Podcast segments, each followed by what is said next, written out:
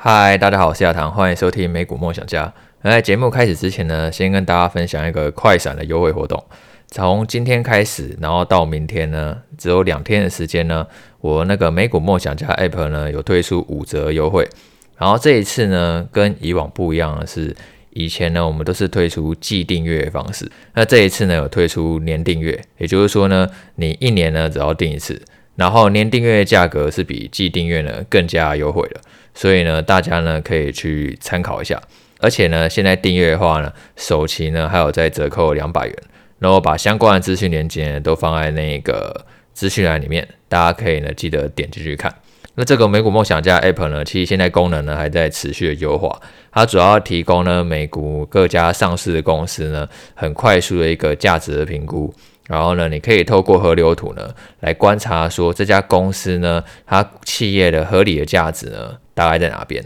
然后你在价值低估的时候呢，你可以考虑呢去逢低的布局。然后在价值高估的时候呢，然后呢去考虑呢逢高获利了结。然后除了价值评估以外呢，我们还提供呢一个企业体质的评分表。你可以透过一个很简单的图表呢，就立刻看出说这家公司的体质呢到底是好还是坏，它是健康的还是危险的。那我们当然就是要找出那种就是企业体质很健康，然后股价呢也相对低估的公司。然后同时呢，这个 APP 呢也有提供几个我觉得呢很实用的指标。像是股息呢，它会自动去统计说，哎，这家公司它已经连续配息了多少年，然后呢，连续调升股息多少年？你可以透过这样的指标呢，帮助你去评估一家公司的股息延续性，然后找到一个更值得长报的一个好公司。然后呢，除了呢 APP 它本身的功能以外呢，我每一周呢，我都会在 VIP 社团呢跟大家分享呢我对于每一周盘势的看法，然后以及说呢我考虑呢会去布局一些公司，跟大家呢去做分享。然后每一个月呢，都至少会有六篇专栏文章跟大家分享说，诶，我最近有在观察美股。那如果说你透过这一次优惠机会呢，去升级专业版的话呢，APP 呢就可以无限次的使用，就没有使用次数的上限。然后呢，不管说是 VIP 社团，或者说是专栏研究文章呢，也都是无限次的观看。然后也可以看到说呢，我们呢就是精心规划的五十二集教学影音课程，让你不管说从美股开户。然后再到分析美股，或者说甚至你想要布局债券、特别股等等，这五十二集影音课程呢，都有跟你一个很完整的说明，然后带你就是呢从美股的小菜鸡变成美股的老手。那最后提醒大家，就是这个优惠活动也就只有两天而已，就明天呢就结束了。所以呢，有兴趣的呢就记得把握这一次的机会。就相关的链接呢，我都放在资讯栏，大家可以去参考一下。那我们来讲一下过去几天美股的表现。那昨天礼拜一呢，美股呢，它是因为总统日呢休市一天，所以呢是没有开盘的。那所以呢，其实这个礼拜呢，它实际的交易日呢只有四天。那这个礼拜呢，我觉得主要有几件事情呢，大家可以去关注一下。第一个呢，就是呢礼拜四的时候，联准会呢，它会公布那个上次开会的会议记录。那其实上个礼拜我们有跟大家讨论过。美国呢，它公布那个一月生产者物价指数的时候，那个月增的幅度呢是比市场预期更高的。虽然说，如果你用 Y O Y 年增来看的话呢，其实这个年增率呢还是在持续的下降。一月呢年增了百分之五点四，那这个呢是比上个月的百分之五点八更低，代表说呢通膨还在持续的改善。可是因为其实市场它是期待那一个通膨降温速度可以更快嘛。所以呢，你会发现上个礼拜呢，美股呢就出现一个比较明显的回落，然后 FedWatch 呢，它预期的利率水准呢也在提高。原本是预计呢，利率呢大概可以在百分之四点九的时候呢，差不多可以见到顶峰，但是现在，其实已经提高到百分之五点二五到百分之五点五。那当然，我觉得这也跟差不多今年以来，其实股市表现一直都很不错，所以呢，股市呢也刚好趁这个机会涨多回落也有关系啊。那礼拜四的时候呢，联准会就会公布会议记录。那透过这份会议记录呢，其实也有助于呢，就是更加了解未来货币政策的动向。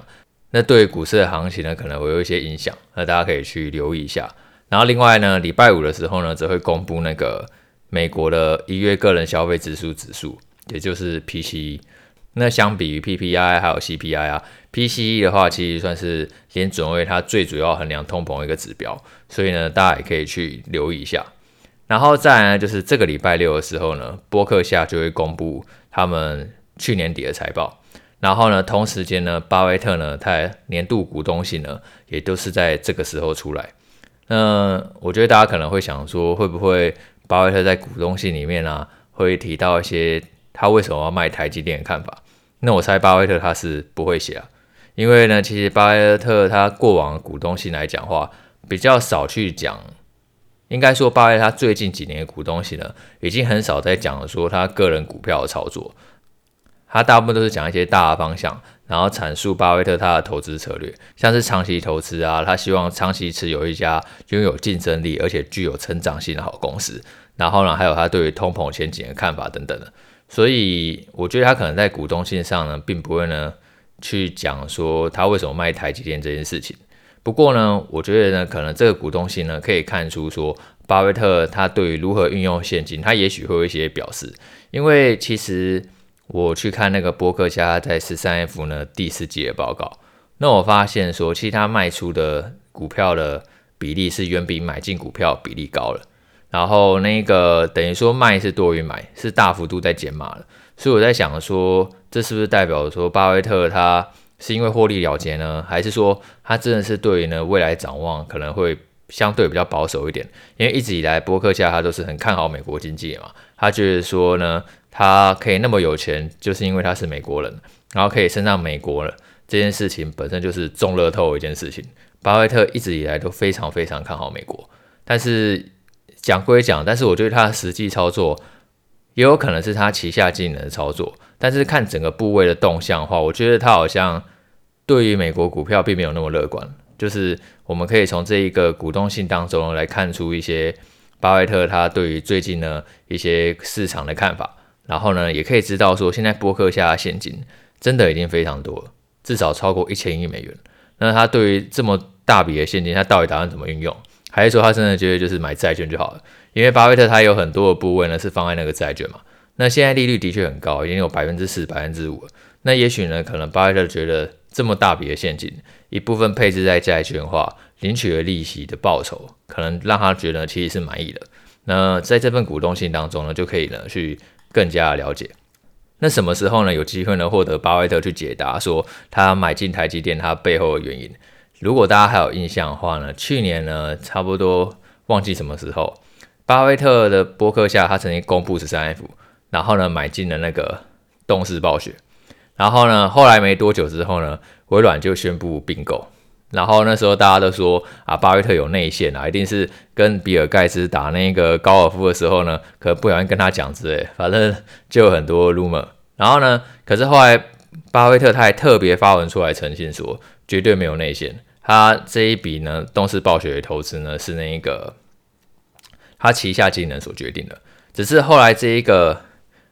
微软并购动视暴雪的消息一出来以后呢，其实距离他的并购价还有一段距离。然后后来巴菲特呢，他就亲自去大幅加码，因为巴菲特他一直以来他很喜欢去做这种并购套利的事情，就是呢他发现说，诶，他觉得这个并购案啊通过机会呢还非常高，那他觉得呢他这个套利还有空间的话，他就会去做加码。然后在当时的话，巴菲特就特别的去写一封信呢去澄清，然后后来在股东会上呢，也有去回答股东这个问题。所以，关于巴菲特为什么会解码台积电，我觉得有机会呢，可能在今年五月的时候，股东会呢，可能可以获得解答。因为其实，在去年买进台积电的时候，那部位其实很大的，已经到差不多前十大左右。这么大笔的资金的话呢，就算不是巴菲特亲自买的，巴菲特一定也知道这件事情。所以呢，我觉得可能在股东会上的时候呢，可以知道说，诶，真正的原因呢，到底是什么？然后另外呢，这个礼拜呢，辉达呢，还有沃尔玛都会公布财报。那沃尔玛呢，它是美国最大的那个零售商。那透过沃尔玛财报表现呢，我们就可以去了解呢，诶，美国消费动能的走向到底怎么样？那直到目前为止呢，因为美国就业市场还是非常的强劲嘛，所以其实消费动能还是很好的，并没有说真的因为通膨真的升温，然后你发现说消费缩手的迹象等等。那透过沃尔玛财报，就可以呢去持续呢去确认这一点。然后另外呢，应该是大家可能都有在关注的辉达。那辉达其实今年以来呢，股价表现已经上涨了不少。它今年以来已经上涨超过五成。那一直以来我们其实都很看好辉达这家公司，因为我觉得辉达它真的是蛮厉害的一家公司。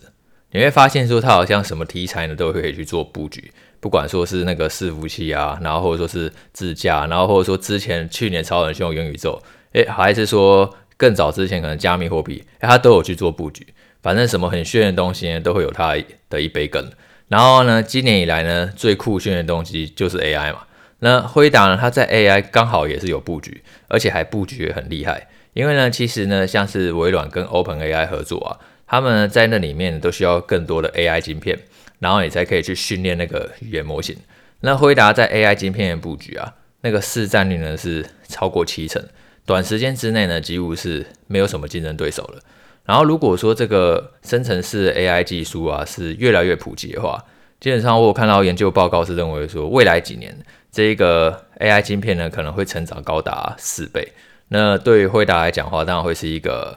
业绩上来讲都会是很有利的一个结果。那现在不管说是微软或者是 Google，我觉得未来 AI 之间的战争一定只会越演越烈啊。那有的时候就是卖产值越赚钱嘛。就你们呢，大家可能去用 AI，可是背后使用 AI 技术的那个厂商呢，其实是最赚钱的。那辉达就是卖产值的那一个人，因为不管说是呢 Google 或者说是微软，他们都要用到辉达 AI 的晶片。比较大的长期风险可能就是说呢，其实这些科技巨头呢，他们也都在研发自己的 AI 晶片，就哪一天呢，可能就用自己的技术嘛，就跟苹果的话，它为了压低成本，它可能都去研发自己的晶片，然后想要摆脱高通依赖。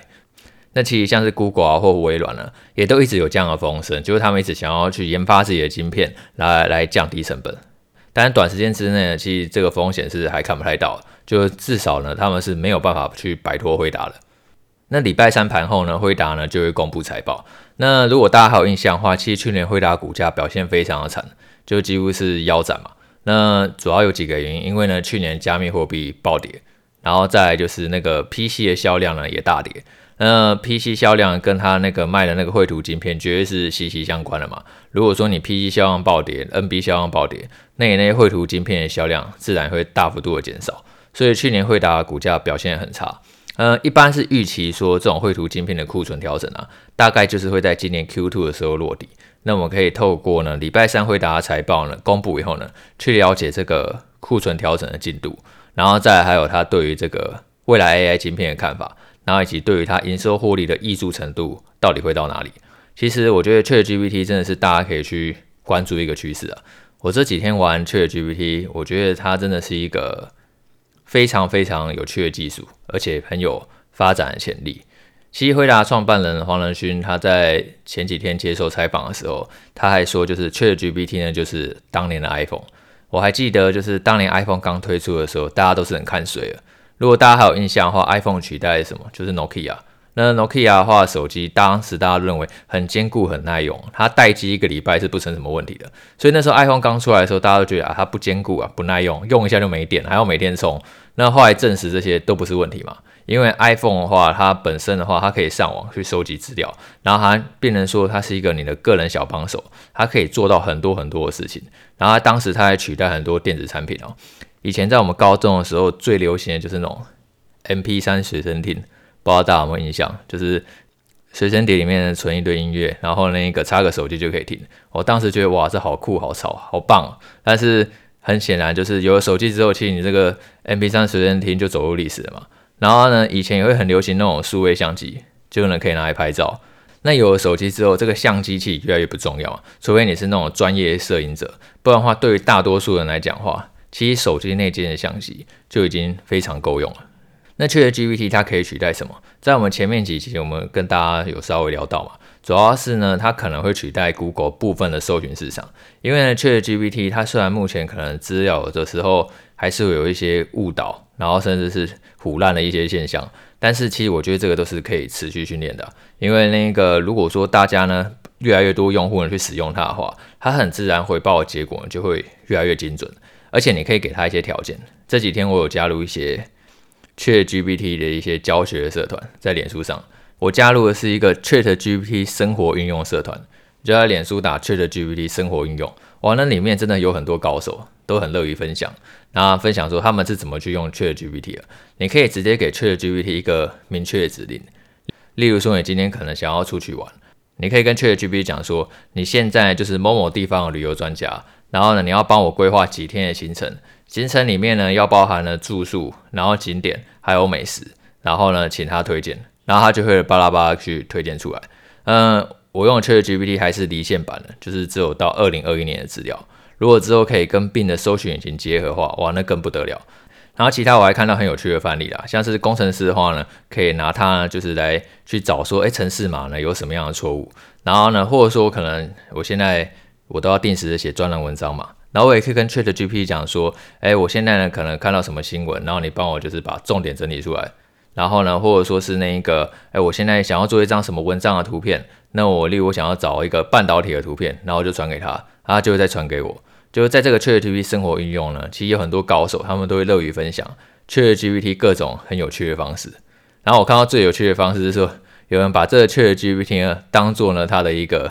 女朋友或者是男朋友，他跟 ChatGPT 讲说，从现在开始你就是我男朋友，然后你要负责呢就是呢讨好我，然后让我感觉到爱。然后 ChatGPT 就回答，好的，没问题，从现在开始我就是你的男朋友。然后他就会跟他对话，哦，真的很像，很会调情。就很多蛮有趣的一个范例，那我觉得大家也可以去加入这个社团来玩玩看。就可能真的就像黄仁勋讲吧，ChatGPT 有机会就是当年 iPhone，因为它真的让很多人就是那一个琐碎事情的时间就变得更少了，因为它真的可以处理多很多杂事。例如说，各位可能有一个经验，就是呢，例如说你今天可能要 key 很多资料，然后那一个好比说，可能你今天在建立一个通讯栏。然后要输入那个姓名，然后生日，然后地址、电话。那可能有的时候呢，你因为某些缘故呢，你要转成 Word 档，然后或者说是只想要保留某一个特定的格式。那我看见有人就是把这一个资料直接丢给 ChatGPT，然后要求他整理成什么样的格式，那他就会整理好给你。所以我觉得这个技术真的是非常酷，它真的可以让很多人的生产效率呢大幅度的提升。但是前提就是你一定要去学习怎么样去使用这个工具嘛。我现在也是在学。那不管怎么样，就是先跳下去学的人的话，就有机会学得比别人更快嘛。就跟我觉得，其实当年 Google 崛起的时候，你先跳下去学 Google 的人，你那个收集资讯跟理解资讯的能力就一定比别人快。很多人他可能连 Google 要怎么样搜寻找到资料，其实都不太会。尤其搜寻 Google 资料也是有一些技巧，那趁现在早点学，你学习处理资讯的速度如果比别人更快，那你就有机会，可能竞争力就是有机会赢过别人嘛。不管说是在各个领域呢，都是如此。好，那就这样了，我们下次见，拜拜。